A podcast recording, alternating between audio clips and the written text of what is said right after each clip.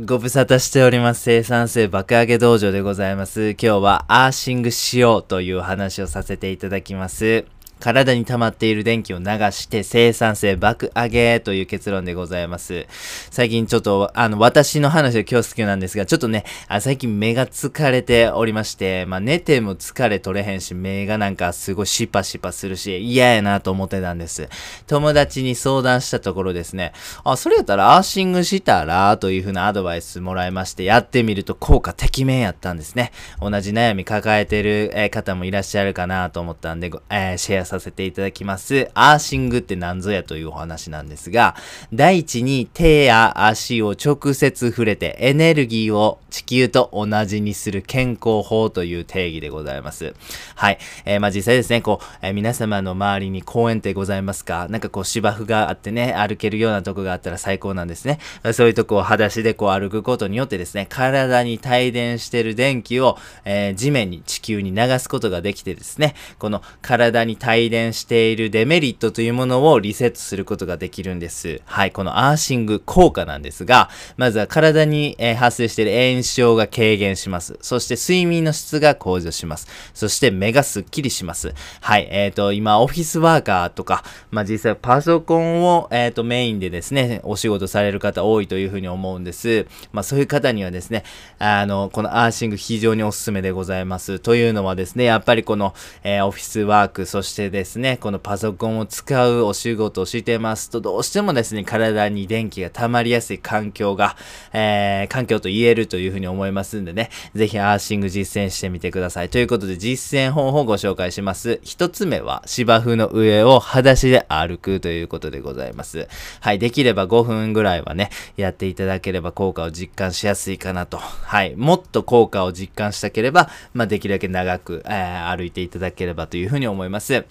ぜひですね、お近くになんかええ感じの公園あるかどうかというのをね、あの、探してみてください。僕は幸いなことに、あの、結構大きめな公園がございまして、芝生広場みたいなね、あのー、区画がございまして、まあ、そこをですね、裸足で気軽に歩くことができるんで、非常にね、その環境に感謝しております。はい、えー、サイエンスライターの鈴木優さんですね、えー、彼が記されました、最高の体調という本がございます。そこでですね、一つの結論として、まあ、いろんなですね、ああの、その本で紹介されている健康法の中で一番手軽に効果的なのは、えー、自然の中を歩くということをね、えー、彼ご紹介され、えー、さ、されてたんですけども、まさにですね、芝生の上を歩く、これはですね、めちゃめちゃ手軽で、そしてアーシングの効果もできて、鈴木さんの言うこの健康法としてめちゃめちゃ効果があるなというふうに思いますんで、ぜひですね、お近くにいい感じの公園あるかどうか探してみてください。あったらぜひ裸足で、